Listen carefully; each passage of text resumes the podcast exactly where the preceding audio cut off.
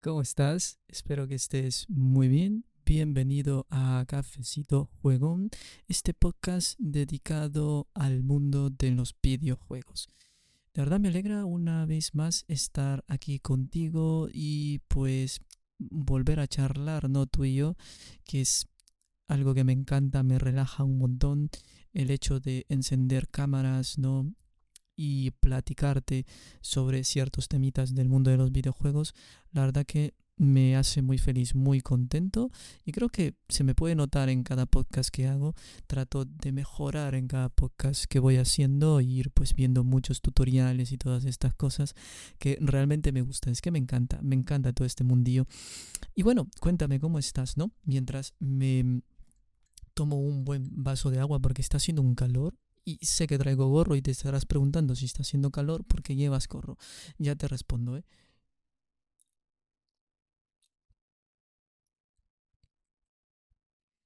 Qué, qué rica es el agua, ¿eh? De hecho, estamos promocionando Pepsi. que es broma, ¿eh? Es broma, es broma. Pepsi, págame ¿eh? si estás viendo eso. Simplemente es el vaso. Y bueno, eh, la mejor agua del mundo, ¿eh? Pepsi. es que no, no, perdón por la broma, tenía que hacerlo, pero es que de verdad, no beban esas cosas, beban agua, ¿eh? que vieron qué rica se ve el agua en, en, en el vaso, de hecho, ¿eh? es que se ve, para los que me están viendo y escuchando en YouTube, o sea, se ve increíble, ¿eh? vamos a ponerlo de este lado para que no se vea la P ahí, se ve pero deliciosa, se ve deliciosa. De verdad, se ve increíble, se ve increíble. Bien, eh, ¿cómo estás? Bienvenido, ¿no? O sea, darte la bienvenida nuevamente porque la verdad que eres, el eres mi invitado especial, ese invitado que, bueno, aquí puedes comentarme lo que sea, platicarme lo que sea y siempre te voy a escuchar, ¿no? Y así como tú me escuchas a mí, ¿no? Cada, cada que enciendo cámara para grabar podcast. Es que es, es increíble, es increíble. Pero bueno, eh, déjame ponerme los auriculares antes, ¿no? Para poder monitorearme, porque si no, no puedo empezar. Necesito estarme monitoreando, porque es súper importante esto, la verdad.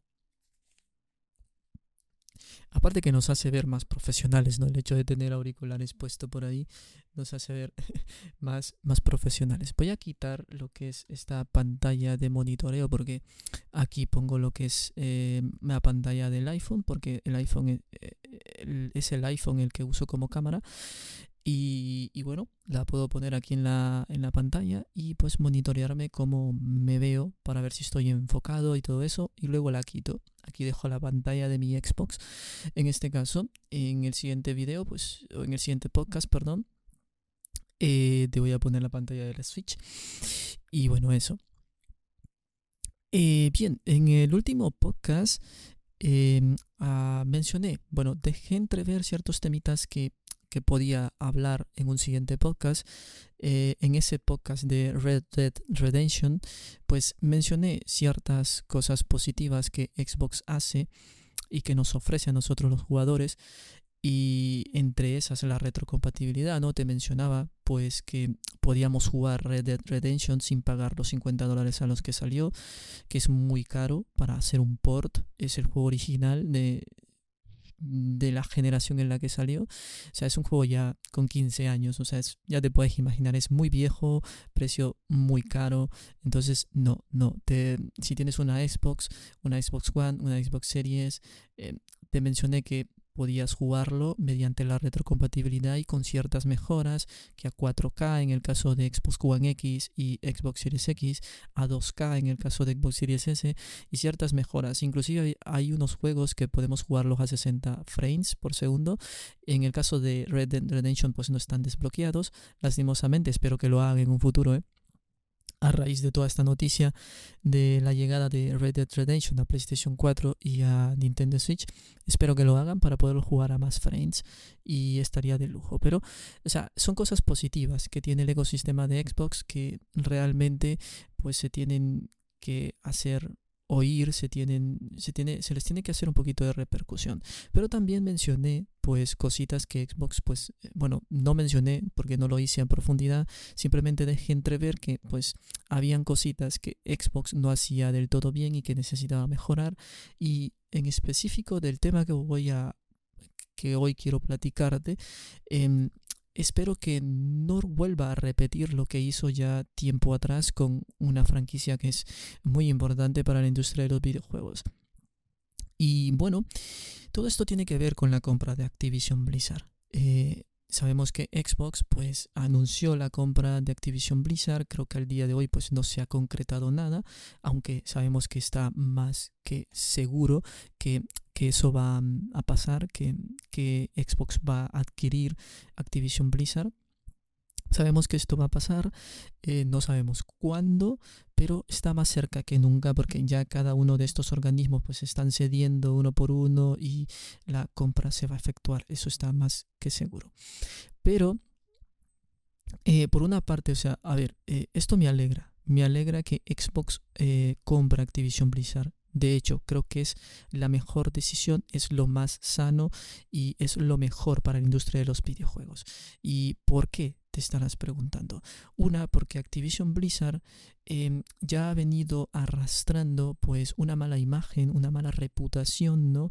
Con el SEO que que tiene actualmente, porque creo que todavía está hasta que se efectúe la compra oficialmente, creo que está todavía. Em, así que tiene cierto tipo de mando ¿no? todavía en, en Activision Blizzard, pero sabemos que Activision Blizzard tiene una mala imagen, una mala reputación en cuanto a lo que es explotación laboral, ¿no? Y no solamente eso, que la explotación laboral es algo muy común y creo que no debería de sorprendernos, de hecho es más común de lo que nosotros nos imaginamos.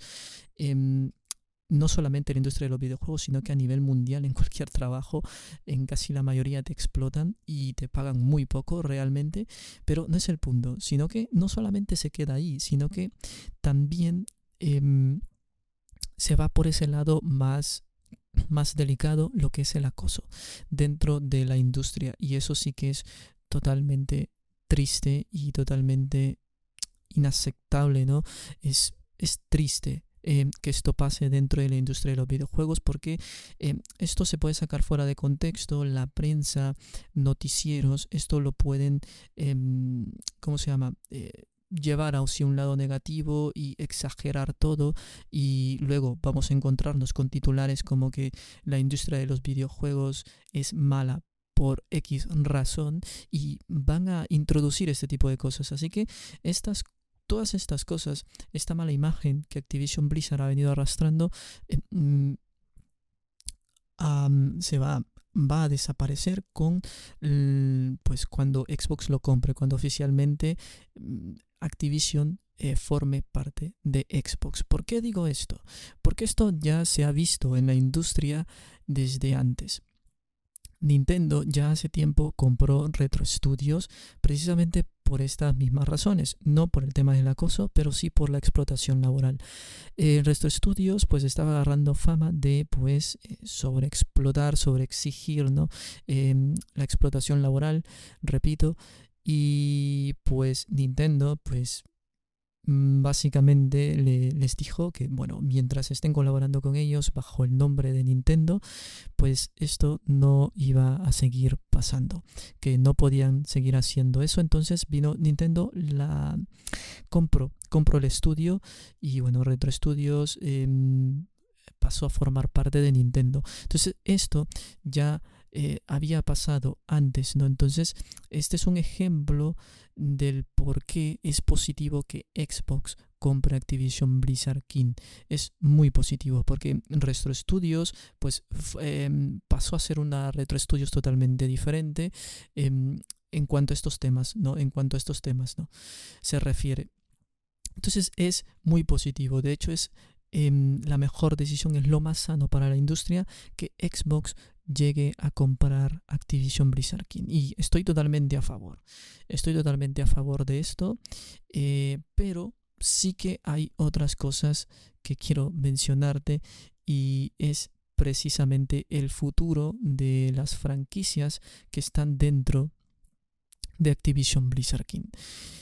Y aquí sí que entramos a un tema bastante delicado porque al final lo que nos interesa a nosotros son los videojuegos. Eh, nos interesan esas franquicias tan icónicas que pues posee Activision, ¿no? y que Xbox llegue a repetir el mismo caso que pasó con Rare sería muy triste y la verdad me sentiría muy mal porque hay muchas franquicias importantes de, de lo que es Activision como Crash Bandicoot. Sé que me dirás, pero mm, tenemos un último Crash Bandicoot.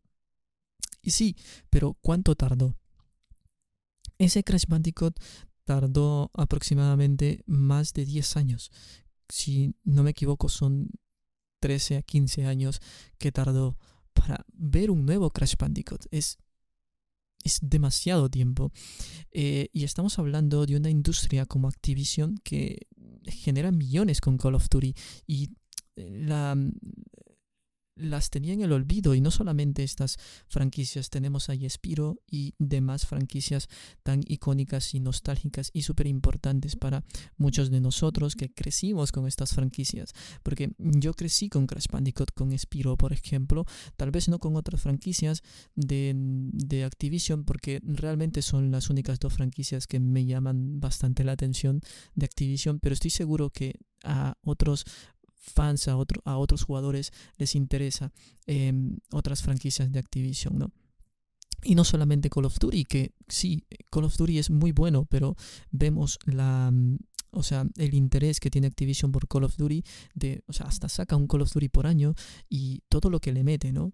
Todo lo que le mete y todo lo que genera también de Call of Duty, que es abismal, es increíble, y no puede destinar cierta parte que genera con Call of Duty a estas otras franquicias, es muy triste. Y realmente no me gustaría que Xbox siguiera los mismos pasos, los mismos pasos de Activision o que repitiera lo que pasó con Rare, que sí que no quiero como que culpar del todo a Xbox con lo que pasó con Rare, porque de hecho no es así, pero sí que forma parte y sí que tiene cierto tipo de culpa también, eh, más que todo por la ignorancia de ese momento, porque la Xbox de ese entonces no es la misma Xbox de ahora, pero igual siento este miedo de que Xbox vaya a repetir lo mismo con Rare, de dejar olvidadas esas franquicias tan importantes para esa franquicia, para esa industria, ¿no?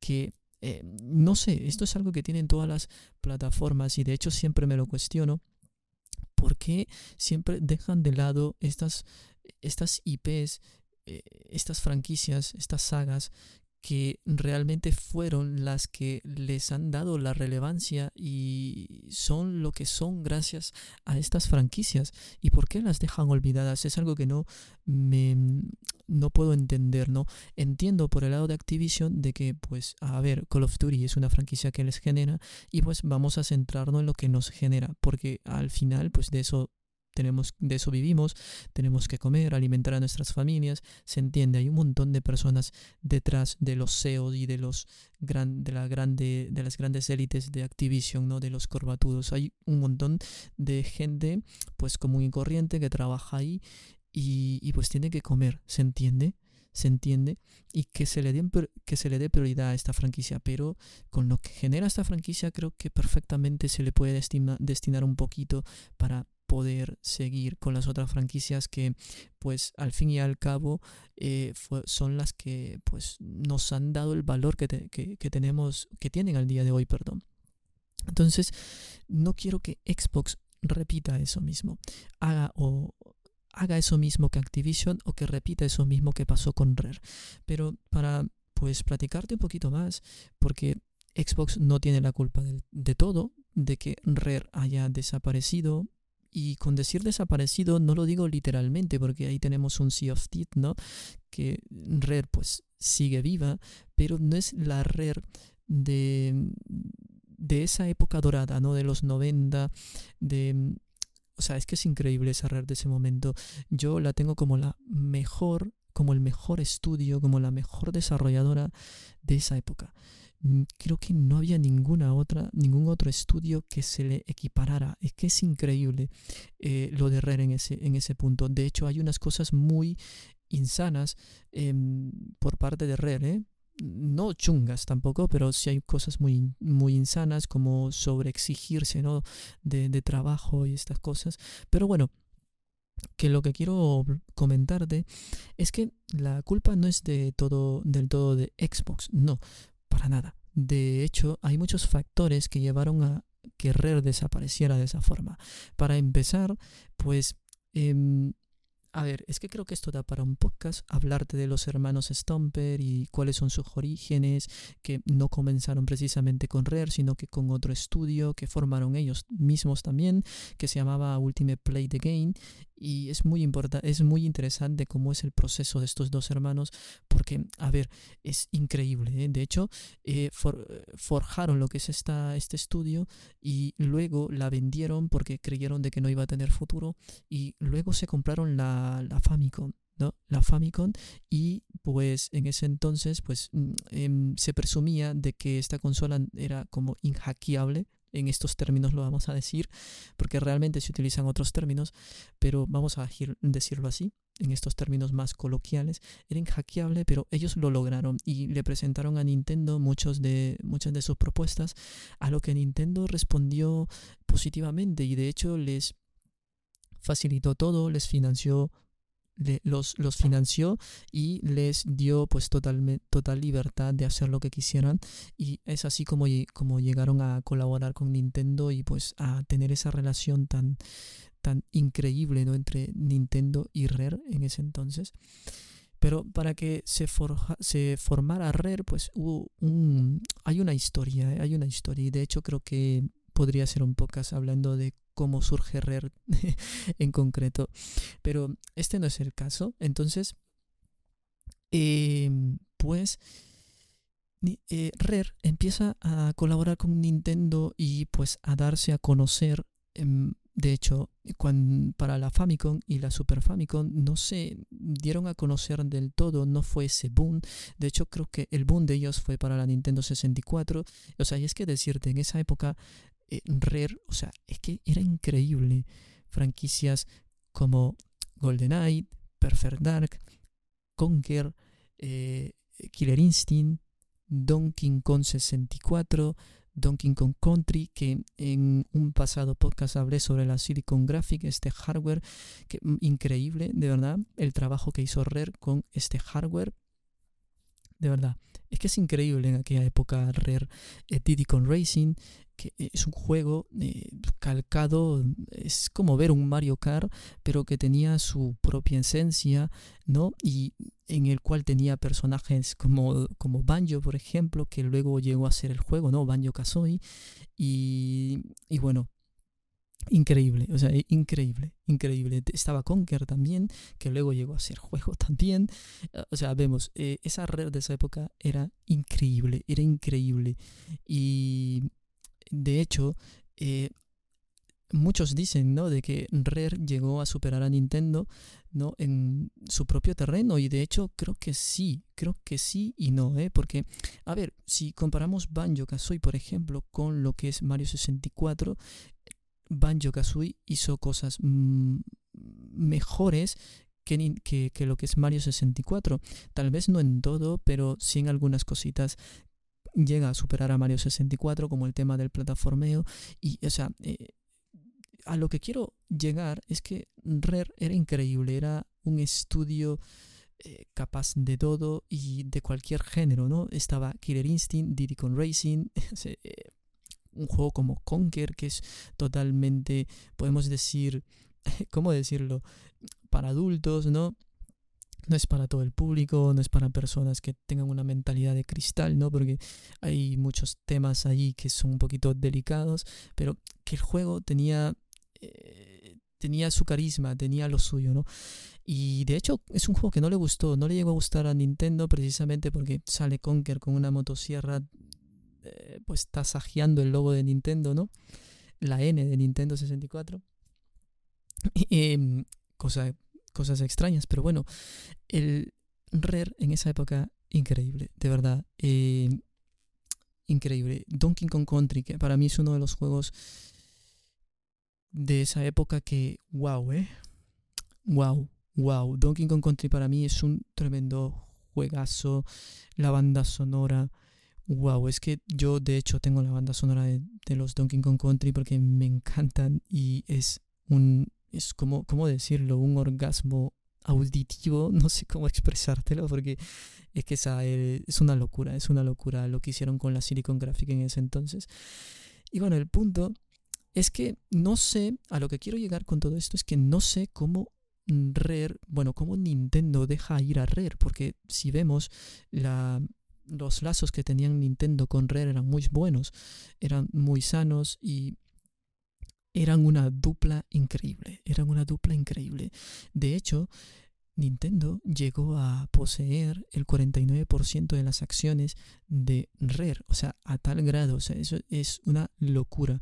O sea, prácticamente la mitad le pertenecía a Nintendo, pero ¿por qué luego Xbox llega a, a comprar Rare? Primero por capricho, primero por capricho porque tenía el dinero, bueno, Microsoft, ¿no?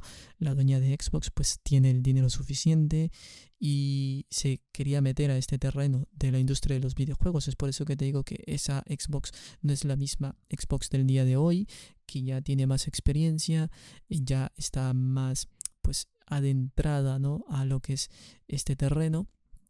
En esa época no, en esa época no, era como el típico niño de dinero que se va, por ahí comprándose siempre todo lo mejor, ¿no?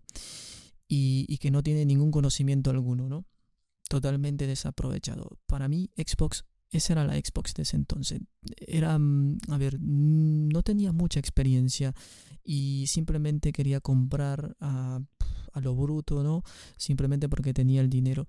Pero bueno, no solamente ese, no solo ese fue la única razón, de hecho, pues para la época de la Nintendo 64, que muchos estudios le dieron la espalda a Nintendo, precisamente por quedarse, por seguir optando por lo que son los cartuchos y no por el CD, ¿no? Como en el caso de la PlayStation 1, eh, pues a raíz de esto, pues Nintendo, muchos estudios le dieron la espalda a Nintendo, por lo que se quedó sin muchas franquicias, como un Final Fantasy VII, por ejemplo, que desde a, a partir de ahí ya no se volvió a ver un Final Fantasy en lo que es Nintendo cuando se, siempre se había conocido que los Final Fantasy eran muy asociados a Nintendo hasta el Final Fantasy VI, pero ya con Final Fantasy VII no, eh, es por esto, porque Square Enix pues en ese entonces pues, pues eh, a ver, el CD pues tenía muchas más bondades y era más fácil de trabajarlo, el audio era, sonaba increíble. Eh, por la capacidad del CD, ¿no? Entonces optaron más por PlayStation en este sentido. Y, y bueno, eso hizo que Nintendo tuviera una generación bastante pesada, bastante, bueno, de hecho creo que sufrió bastante daño. Nintendo para esa generación fue una generación perdida por lo que eh, Nintendo se vio obligada a vender pues eh, las partes de las acciones que tenía de Rare y pues el candidato perfecto pues era Xbox entonces Xbox termina comprando en su totalidad Rare, precisamente por esto. Pero hay otra razón más y es que para esta misma época de la Nintendo 64, ¿no? Que Rare seguía sacando juegos increíbles. Eh, quiero mencionarte que pues el modelo de trabajo de Rare era un poco cuestionable porque era, se sobreexigían muchos. No sobreexplotaban porque no es que pues los, los, mm, los meros meros no es que no iban a trabajar, o sea, ellos se, se sobreexigían también. Pero eh, se sobreexigían todo. Había demasiado esfuerzo dentro, de, dentro del estudio, dentro de la industria, por lo que pues em, iban a llegar a un límite, ¿no? Muchos empleados empezaron a irse de RER, o sea, ese plantel original se fue desapareciendo, fue desapareciendo porque ya no podían seguir ahí, pues decidieron tomar otros rumbos porque se sobreexigían demasiado, les sobreexigían demasiado. Entonces era una carga pesada, pesada. De hecho, pues se llegó a mencionar de que Em, muchos no llegaron, lo más que llegaron a descansar fueron dos, o sea, de dos a cuatro domingos al año. ¿Puedes creer esto? Dos a cuatro domingos al año. Es increíble. O sea, ya te puedes imaginar el nivel de trabajo que tenía Rare. Es por eso que Rare, o sea, es que estaba en todos lados. O sea, Donkey Kong, Killer Instinct, Diddy Kong Racing, eh, GoldenEye, Perfect Dark. O sea, Conquer, em, y habían muchos otros juegos más. Muchos otros juegos más. Era aquello, eh, los Banjo Kazooie. Wow, ¿eh? Ya te puedes imaginar. Entonces, este otro factor también fue muy influyente a la hora de que Xbox comprase Rare. Porque ya no estaba el plantel original, ya no era lo mismo, la, la, el estudio estaba decayendo, o sea, tanto del plantel como económicamente también, ¿no? Por lo que todas estas cosas, todo esto que te he comentado, pues llevó a que Xbox comprase lo que es Rare. Y de hecho, cuando Xbox compra Rare, pues los hermanos Stamper deciden irse también. ¿Te puedes imaginar el grado? O sea, es muy triste. La historia de Rare es muy triste porque es un estudio que tuvo una época dorada y que yo considero como el mejor estudio de esa época no había nada igual como Rare. O sea, es que es increíble. O sea, eh, con solo decirte el modelo de trabajo que tenían tan estricto ahí, o sea, ya solo con eso es decirte mucho. Y no necesito decirte más. Eh, todas estas cosas llevaron a que Xbox comprase Rare. Eh, y la verdad que es. Me sabe mal, o sea, es, es como muy triste, ¿no? Y no sé, no sé, es como muy triste. Y de hecho, creo que cuando Xbox compra mm, Rare, todos pensamos de que pues iba a cambiar, ¿no? De que vamos a ver Banjo, wow, cómo va a ser ahora en Xbox, en un sistema más potente, porque sí. Eh, bueno, de hecho, no tan potente, porque tenemos la GameCube, que es un sistema bastante potente, y vemos que, pues, eh, cómo fue el destino de GameCube, ¿no? Eh, pero, pero sí. Eh, no sabíamos lo que iba a pasar, teníamos buenas expectativas ¿no? Mm, de Xbox con Rare, pero, pero no fue así. Mm, desde que los hermanos Stomper salieron, pues esto como que se fue todo hacia abajo, no era lo mismo y creo que en parte es culpa también de Xbox porque Xbox en ese entonces pues esa, ese, te repito, era ese típico niño con dinero que se compra todo y ni siquiera tiene el conocimiento de lo que se ha comprado, simplemente lo compra porque tiene el dinero y ya, ¿no? Eh, se compra el último celular con las cámaras de, de ahora, pero no le saca provecho, simplemente lo usa para mensajear y todo esto, ¿no? es por darte un ejemplo, era lo mismo, era lo mismo Xbox en esa época, porque eh, compra Rare sin ningún tipo de conocimiento de quién era Rare. De hecho, hay una anécdota bastante graciosa porque cuando Xbox compra Rare, Xbox piensa que está comprando Donkey Kong. ¿Puedes creer? O sea, el grado de desconocimiento de Xbox en esa época, ¿no? Que a ver, no, no es por criticarle, pero es una realidad, ¿no? Es una realidad. Eh, la Xbox de ese entonces no era la misma Xbox de ahora. Y, mira, qué bueno, ¿eh? Qué bueno la evolución que ha tenido Xbox a lo largo de estos años. Pero sí, Xbox piensa que estaba comprando Donkey Kong y, no es así, o sea, es, no se daba cuenta de las franquicias que estaba adquiriendo a la hora de comprar Rare. Franquicias como Conker, Banjo Kazooie, o sea, Perfect Dark, que luego salió un Perfect Zero, pero que no llegó a gustar. Yo no lo he jugado, la verdad, nunca lo he llegado a jugar. Eh, pero ahí está, no llegó a gustar. No hemos visto nuevos Banjo Kazooie. Aparte de Banjo Kazooie, Banjo Tui, no hemos visto. Bueno, y el, el Banjo Notes Eyeballs, ¿no? Pero luego de eso no miramos el rumoreado, el cancelado Banjo Tree o un futuro Banjo 40, así como eh, por esperar, ¿no? Que hubiese sido genial, ¿no? Mm, Xbox en ese momento no tenía idea de lo que estaba adquiriendo y creo que ese fue un factor clave del por qué Rare terminó desapareciendo. Y repito, cuando digo desaparecer, no estoy diciendo desaparecer literalmente, porque al día de hoy Rare sigue viva. Ahí está Seed of Teeth, ¿no? Que es, a ver, un gran trabajo, pero no es la misma Rare de esa, de esa época dorada, ¿no? De la que te estoy contando. Entonces, sí que Xbox tuvo culpa. Hay mucha gente que dice de que no tiene culpa, pero yo digo que sí, tiene cierta culpa. En otra parte, también Nintendo, porque yo siendo Nintendo sé que pues viene de una mala generación, no de una mala racha, donde muchos estudios le dieron la espalda, estudios muy importantes como Square Enix, que siempre estaban asociadas a Nintendo, y no solamente Square Enix, Capcom también. Entonces, eh, venía de una mala racha, se puede entender, al fin y al cabo, pues las industrias se mueven con dinero, tienen que comer, pero pienso de que pues no hubiese vendido esas acciones que le pertenecían eh, a Nintendo, esas acciones de Rare que le pertenecían a Nintendo.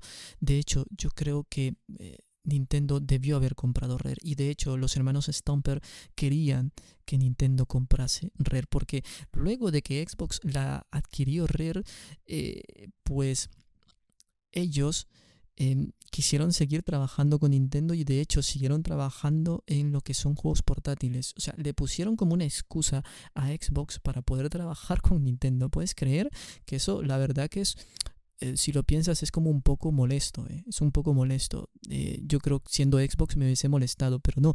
Ellos querían seguir trabajando con Nintendo porque les gustaba cómo trabajaba con Nintendo desde un inicio, desde que eran, desde que vendieron lo que es Ultimate Play the Game. ellos se fascinaron con el sistema de Nintendo, con la Famicom, Super Famicom y por cómo trabajaba Nintendo también. Y siguieron, em, cuando Xbox las adquirió, siguieron trabajando con Nintendo en, mm, pues, en juegos portátiles, ¿no? Entonces ya te puedes imaginar. Ellos querían ser comprados realmente por Nintendo, pero Nintendo no quiso. Por alguna extraña razón se entiende de que venía de una mala racha y tal vez pues el dinero, o sea, se lo pensaron mucho a la hora de pues em, comprar o tener la intención de comprar Rare, ¿no? Eh, entiendo este punto, pero creo que hubiese sido pues algo totalmente distinto. ¿Te imaginas? O sea, está la pregunta de qué hubiese pasado si Microsoft no hubiese comprado Rare y si en vez de Microsoft hubiese sido Nintendo. O sea, al día de hoy creo que eh, la siguiente generación, o sea, hablando de GameCube, hubiese sido, hubiese sido mejor creo que no hubiese no le hubiese tocado ese destino que le tocó que la verdad es muy injusto el destino que le tocó a GameCube em, pero tal vez hubiese sido mejor no porque hubiesen estado franquicias como Conker Banjo Kazooie precisamente eh, como se llama Killer Instinct y bueno relajo en fin eh, Perfect Dark, una secuela de Perfect Dark, ¿no? Que tengo entendido que nunca llegó a la luz y lo que vimos fue Perfect, eh, el Perfect Dark Zero este que no es ni de bromas lo que se esperaría de un como el Perfectar primero, ¿no?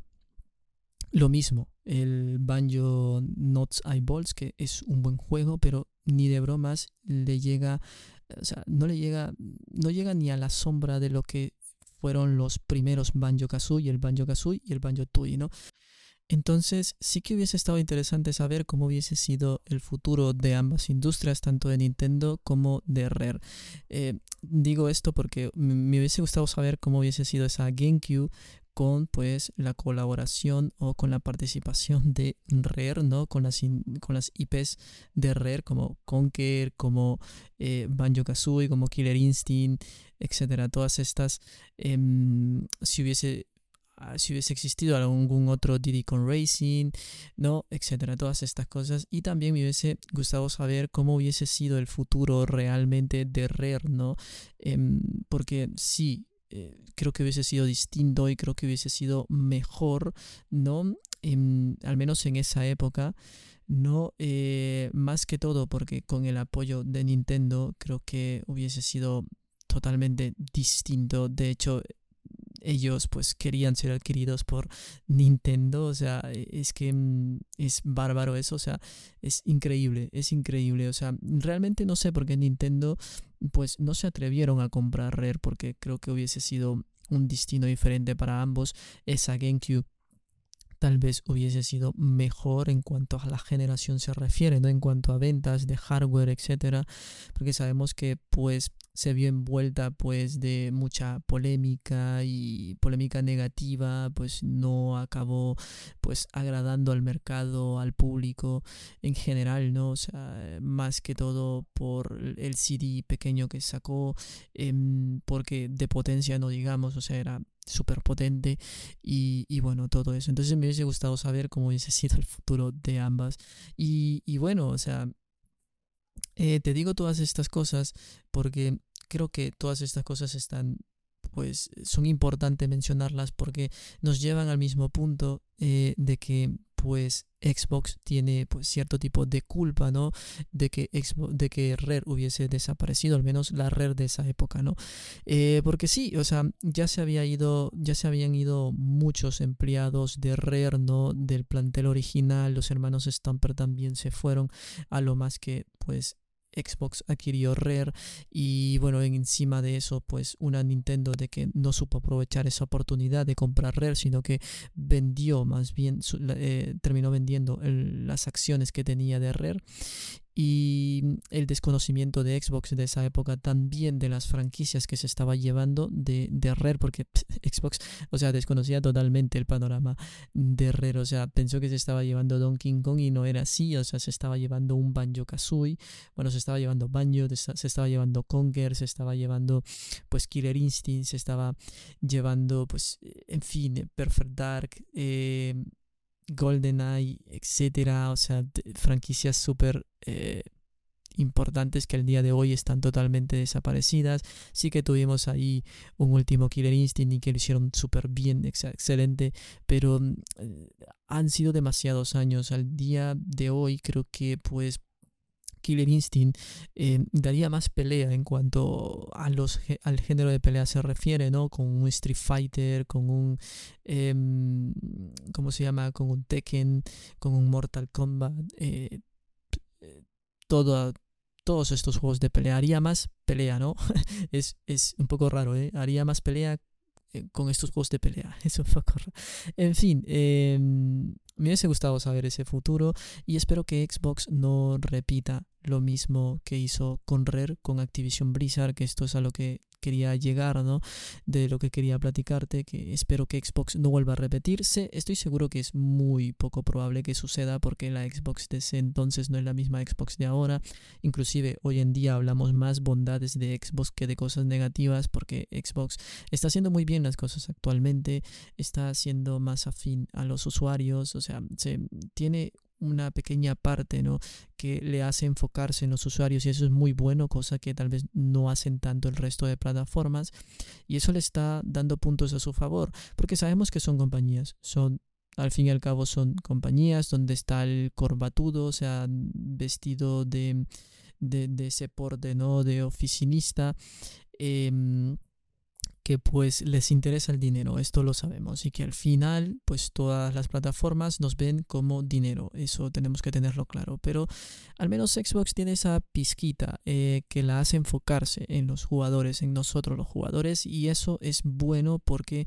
Em, eh, le da puntos a favor y al día de hoy hablamos más bondades y cosas positivas de Xbox que de cosas negativas, al contrario pues de, de, esa época en la que era una Xbox que simplemente era el niño rico que se quiere comprar todo y que desconoce todo realmente era eso, o sea, o sea te puedes imaginar cómo es que estás comprando Donkey Kong y no estudias, no te tomas el tiempo de estudiar esa Rare, las franquicias que la llevaron a ser la ¿no? que de esa época dorada que tuvo Rare, o sea, eh, no, no te das cuenta Xbox, o sea, de lo que te perdiste, de lo que dejaste desaparecer, porque sí, Rare sigue viva. Tenemos el Sea of Thieves, que es un grandioso juego, pero em, la Rare que conocimos en esa época sí que ha desaparecido totalmente. De hecho, desapareció con el plantel original cuando se empezaron a ir los empleados, cuando se fueron los hermanos Stomper y bueno, o sea, es eso. Lo único que pido es que Xbox no haga eso de desaparecer las franquicias de Activision y mm, bueno, no lo digo como desaparecer como tal porque de hecho la propia Activision las ha dejado de lado por enfocarse en franquicias de celulares, de móviles y Call of Duty, ¿no? que sabemos que son franquicias que les dan dinero y que yo creo que sí son franquicias importantes y que deben de enfocarse en ellas, ¿no? porque al final pues hay muchos empleados, hay muchos empleados detrás de, estas grandes industrias y pues tienen que comer, tienen que llevarle comida a sus familias, ¿no? Tienen que subsistir, ¿no? Son personas normales, como y corriente, como tú y yo, por ejemplo, quitando de lado esos corbatudos, ¿no?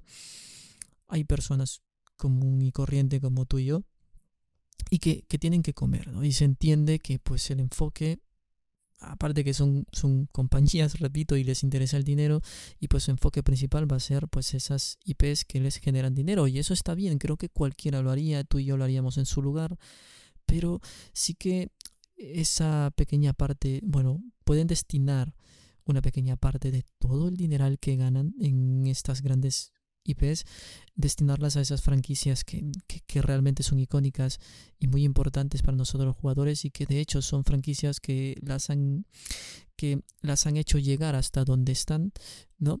Y es algo que siempre me voy a cuestionar el hecho de que todas las porque todas las plataformas lo tienen de pues que ignoren esas franquicias que les han dado el valor que tienen al día de hoy y que las ignoren o sea me parece súper triste realmente. Pero sí, no quiero que Xbox haga eso, que, eh, que haga lo mismo que hizo con Rare o que pues siga haciendo lo que Activision ha estado haciendo con sus franquicias como Crash Bandicoot, como Spiro, por ejemplo. O sea, te puedes imaginar más de 10 años para que pudiésemos ver un nuevo Crash Bandicoot. Es increíble, o sea, es triste es. Y Crash Bandicoot es una franquicia que creo que todos conocemos, que está muy ligada a PlayStation, es una mascota que todos conocemos.